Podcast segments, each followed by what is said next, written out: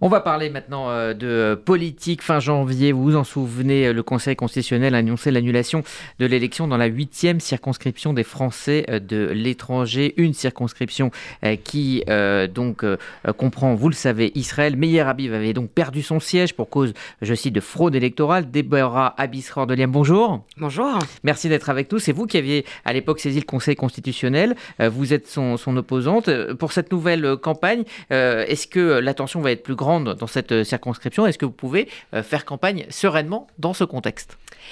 Euh, écoutez, faire campagne déjà sur les Français de l'étranger, c'est toujours compliqué puisque cette circonscription ne comprend pas qu'Israël, elle comprend huit autres pays. je suis la seule candidate à avoir été partout. donc je vais en Italie, j'ai été en Grèce, j'ai été à Chypre, à Malte, en Turquie deux fois. donc forcément, c'est compliqué de toute façon de faire campagne sur un territoire aussi grand.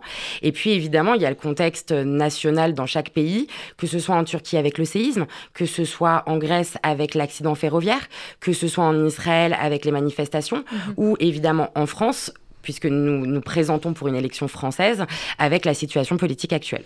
Pour le premier et second tour des législatives en juin dernier, le taux de participation dans cette huitième circonscription était très bas, aux alentours de 12-13%. Comment remobiliser aujourd'hui les électeurs?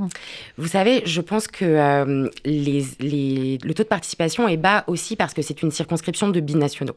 C'est-à-dire qu'il y a une partie de la circonscription où les gens sont nés dans leur pays d'origine, ne parlent parfois pas français et sont beaucoup plus intéressés par la politique politique nationale de leur pays. Mhm. Et puis, il y a aussi en Israël des gens qui sont partis de France pour des raisons qui sont les leurs et que nous, malheureusement, nous connaissons que trop bien, et qui ont décidé de prendre une autre nationalité, qui est la nationalité israélienne, et qui considèrent qu'ils n'ont plus à voter en France. Donc, je pense que le taux de participation très faible vient aussi de là.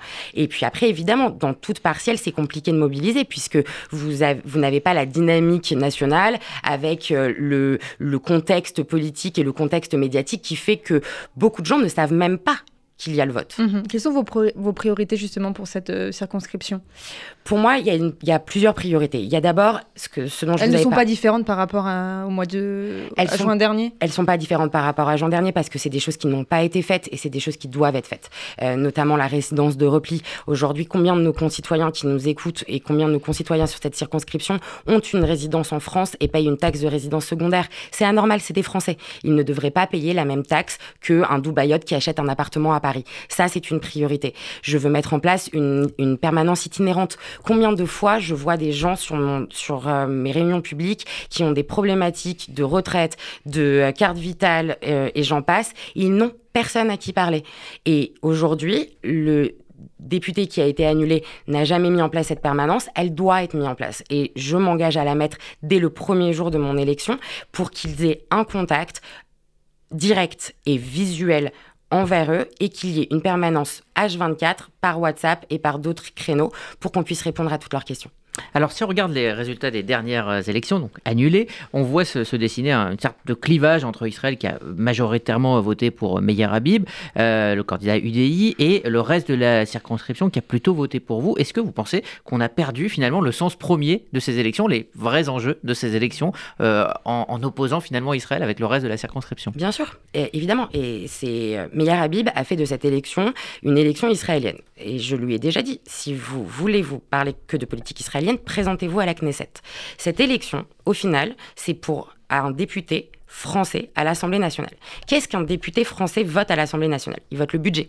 Il vote pour les Français de l'étranger les questions budgétaires. Savoir combien il y a de budget pour leurs ambassades, pour leurs consulats, pour euh, leurs euh, résidences de repli notamment. Meir Habib a toujours voté contre le budget. Donc il a toujours voté contre tout l'argent qui pouvait être mis en place pour les Français de l'étranger.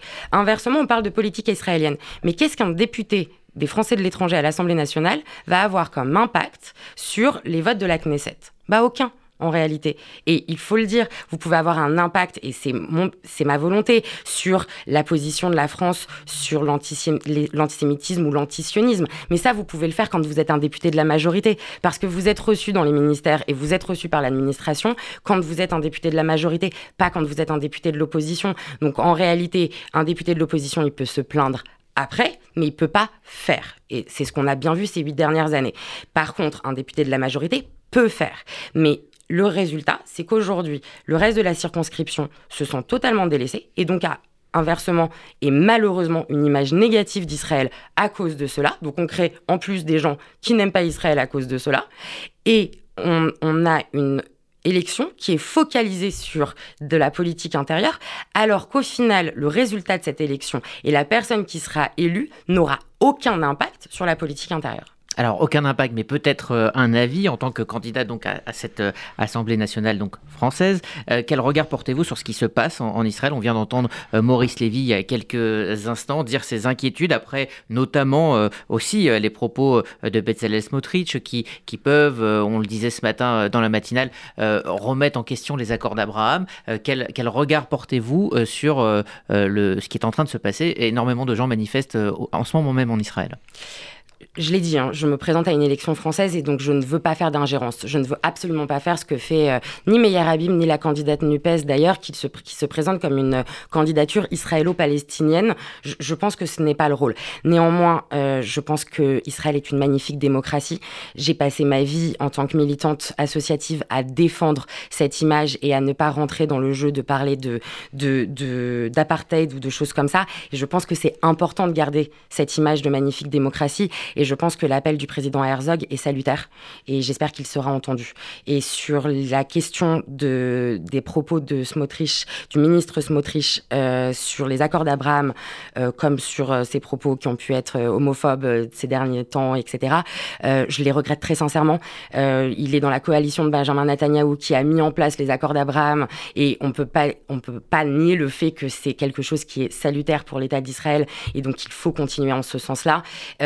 La même manière que je condamne tous ces propos qui puissent être homophobes ou qui puissent être contre quelque minorité que ce soit, parce que ce n'est pas Israël et ce n'est pas l'image d'Israël que l'on doit garder, ni pour les Israéliens, ni pour l'image d'Israël en France ou à l'extérieur. Revenons en France, justement, Églantine. Oui, vous êtes aussi secrétaire général de Renaissance. Hier midi, Emmanuel Macron s'est adressé aux Français pour tenter d'apaiser la colère sociale. Mais on a vu un chef d'État entêté, inflexible, prêt à endosser l'impopularité. C'est pas plutôt une intervention qui a remis de l'huile sur le feu? Je pense qu'il a surtout fait appel à la responsabilité et appel au fait que qui est responsable aujourd'hui. C'est-à-dire que. Mais le but, c'était d'apaiser euh, à travers cette allocution mais aussi du chef de, de rappeler pourquoi on fait cette réforme. On fait cette réforme par, en responsabilité. C'est-à-dire de la même manière que la gauche l'a fait en 2014 et qu'il n'y avait personne dans la rue parce que c'était la gauche. Euh, enfin, si, il y avait des gens dans la rue, évidemment, mais il, il n'y avait pas eu les, mêmes élus et la même violence. Euh, il y a aujourd'hui une responsabilité à avoir nationale qui est de se dire que nous avons un système de retraite qui est que nous cotisons pour nos aînés, qu'il y a 10 ans, il y avait 20 ans, il y avait 10 millions de, de, retraités, aujourd'hui il y en a 17 mhm. millions, combien il y en aura dans 20 ans, et si nous ne travaillons pas un peu plus, on ne pourra plus payer nos retraites. Et nous sommes dans un système déficitaire. Nous sommes l'un des pays au monde qui travaille le moins longtemps et le seul avec la Suède. je me présente dans la huitième circonscription des Français de l'étranger. Il n'y a pas un seul pays de cette circonscription qui ne travaille pas entre 65 et 67 ans. Il n'y a pas un manque de pédagogie de la part de, la majorité? Peut-être avoir mal expliqué cette réforme ou avoir pris d'autres chemins? On, a pris notre part de responsabilité là-dessus. Peut-être ne pas avoir bien expliqué ou ne pas avoir assez expliqué. On n'a pas vu de regret hier du, chef de l'État. Pas de mea culpa. Euh. Je pense que le, président de la République a été très clair. Il, n'y a pas de regret sur le fait de faire cette réforme parce qu'elle doit être faite elle doit être faite. Et il l'a dit d'ailleurs, je suis là pour l'expliquer, je suis là pour vous expliquer pourquoi nous faisons cette réforme. Donc il y a une volonté d'explication, comme nous, nous l'avons voulu, et peut-être que nous n'avons pas assez expliqué. On a eu aussi face à nous des oppositions qui ne voulaient pas l'entendre, avec une obstruction très claire qui ne nous a pas permis d'avoir un débat. on n'a pas pu faire de débat dans l'hémicycle, puisqu'on a eu une obstruction extrêmement claire de la NUPES plus des LFI, puisque les autres groupes de la NUPES avaient retiré leurs amendements pour que le débat se fasse.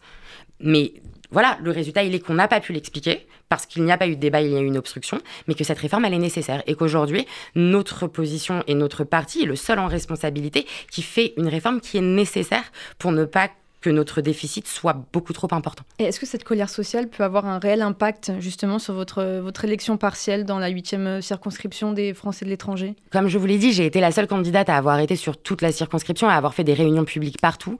Ce qu'il me revient, c'est le désordre dans l'hémicycle et le désordre dans les rues, et une volonté de reprise en main de l'ordre public, et une volonté de que les élus se reprennent en main et reprennent le chemin d'un hémicycle apaisé. Et dans, dans ce sens-là, ce n'est pas nous qui sommes visés, mais beaucoup plus la NUPES euh, et beaucoup plus le groupe LFI qui est visé par cette, cette volonté et, ce, et, ce, et cette façon de pousser au désordre. Donc je ne pense pas, après je n'en sais, je ne pourrais le savoir qu'après le premier tour. Qu'est-ce que vous disent les électeurs là en ce moment sur le terrain quand vous faites campagne? On vous parle de ce qui se passe euh, en France ou euh Oui, on me parle du désordre. On me parle des feux euh, dans les rues, on me parle de, des jeans troués et euh, des appels au désordre dans l'hémicycle. On me parle de euh, Jean-Luc Mélenchon qui vient dans l'hémicycle pour voir la réforme, le, vote de la réforme des retraites alors qu'il n'est pas lui-même député. Voilà, de on l'a vu, il était dans les, dans les tribunes. C'est de ça dont on parle. Merci. Merci beaucoup, Déborah Bissard Merci à vous. Merci. On rappelle donc les dates hein, de cette nouvelle élection pour la 8e circonscription des Français de l'étranger, 2 et, 6 et 16 avril prochain. Et euh, d'ailleurs, le vote par Internet euh, s'ouvre euh, très prochainement. Oui, je me permets, le vote par Internet ouvre dès demain.